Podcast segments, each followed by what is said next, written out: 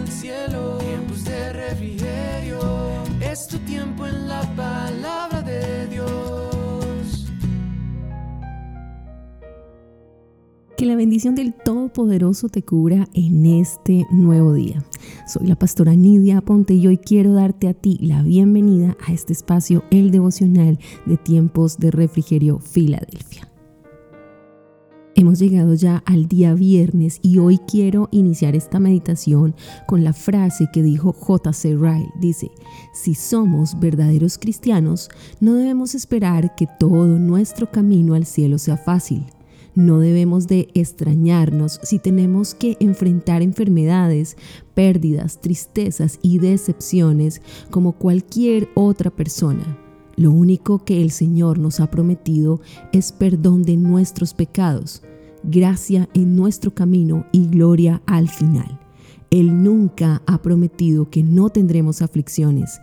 Él nos ama demasiado como para prometer tal cosa. Y este mes precisamente hablando bajo el tema el amor de Dios. Así que permítanme leer para ustedes en el Evangelio según San Juan capítulo 14 versos 21 al 23 y lo haré en la traducción lenguaje actual que dice. El que me obedece y hace lo que yo mando, demuestra que me ama de verdad. Al que me ame así, mi Padre lo amará y yo también lo amaré y le mostraré cómo soy en realidad. Entonces el otro Judas, no Judas Iscariote, le preguntó, Señor, ¿por qué solo te vas a mostrar a nosotros y no a los demás? Jesús le contestó, Si alguien me ama, también me obedece. Dios mi Padre lo amará y vendremos a vivir con Él. Y el mensaje para el día de hoy lo he titulado Permanece en el amor de Dios. Oremos, Padre, gracias te damos por esta palabra. Queremos pedirte, Señor, que tu Espíritu Santo sea trayendo iluminación para que podamos comprenderla y podamos, Señor, aplicarla, también practicarla en todo momento. Señor, háblanos a través de este corto mensaje en el día de hoy, en el nombre de Jesús. Amén y amén. Bien, y el Señor Jesucristo dijo en este texto que todo aquel que le sigue demuestra su amor por Él al obedecerlo. El amor no es solo bellas palabras, es compromiso y conducta. Primera de Juan capítulo 2 verso 5 dice, pero el que guarda su palabra, en este verdaderamente el amor de Dios se ha perfeccionado. Por esto sabemos que estamos en Él. Ahora, ¿cómo puedes estar seguro de que perteneces a Cristo?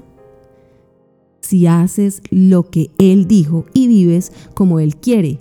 Pero la pregunta es, ¿qué es lo que quiere Jesús que hagamos? La respuesta la encontramos en la primera carta del apóstol Juan, capítulo 3, verso 23, que dice, y este es su mandamiento, que creamos en el nombre de su Hijo Jesucristo y nos amemos unos a otros como nos lo ha mandado. Debemos entonces creer no solo en la palabra de Jesús, sino también en su persona misma como el Hijo de Dios. El creer significa moldear nuestra vida en la de Cristo para ser más como Él, manteniendo que esa unidad entre Él y cada uno de nosotros. Ahora bien, si vivimos para Cristo, nos amaremos unos a otros. Primera de Juan capítulo 5, verso 1 al 3 dice, leo la nueva traducción viviente. Todo el que cree que Jesús es el Cristo ha llegado a ser un hijo de Dios. Y todo el que ama al Padre ama también a los hijos nacidos de Él. Sabemos que amamos a los hijos de Dios si amamos a Dios y obedecemos sus mandamientos. Amar a Dios significa obedecer sus mandamientos y sus mandamientos no son una carga difícil de llevar. Jesús nunca prometió que obedecerle sería fácil. Pero el arduo trabajo y la disciplina de servirle al Señor no es una carga para quienes aman a Dios. La obediencia a Cristo, aunque nunca perfecta, debe ser sincera. Este es un aspecto esencial de la fe salvadora que surge del amor a Él. sin amor a Cristo, el tratar de guardar sus mandamientos se vuelve ya un legalismo. Ahora bien, a la persona que lo ama y lucha por guardar sus mandamientos siempre, Cristo le promete un amor especial, gracia y su presencia en lo más profundo de su ser. Y esto es lo que dice el versículo 23 de Juan 14.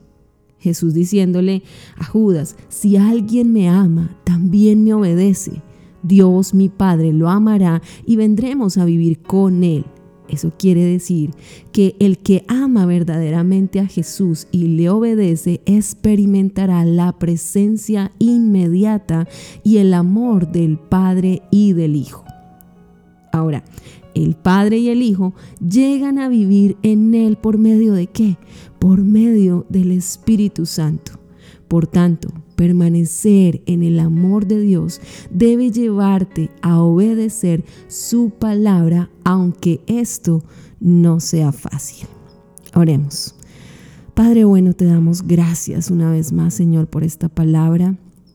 Mil gracias Dios por tu amor, mil gracias porque has dejado allí todo plasmado, Señor, y quieres que como hijos tuyos nosotros demostremos también nuestro amor hacia ti al obedecer tus mandamientos, al obedecer lo que tú nos has mandado, Señor.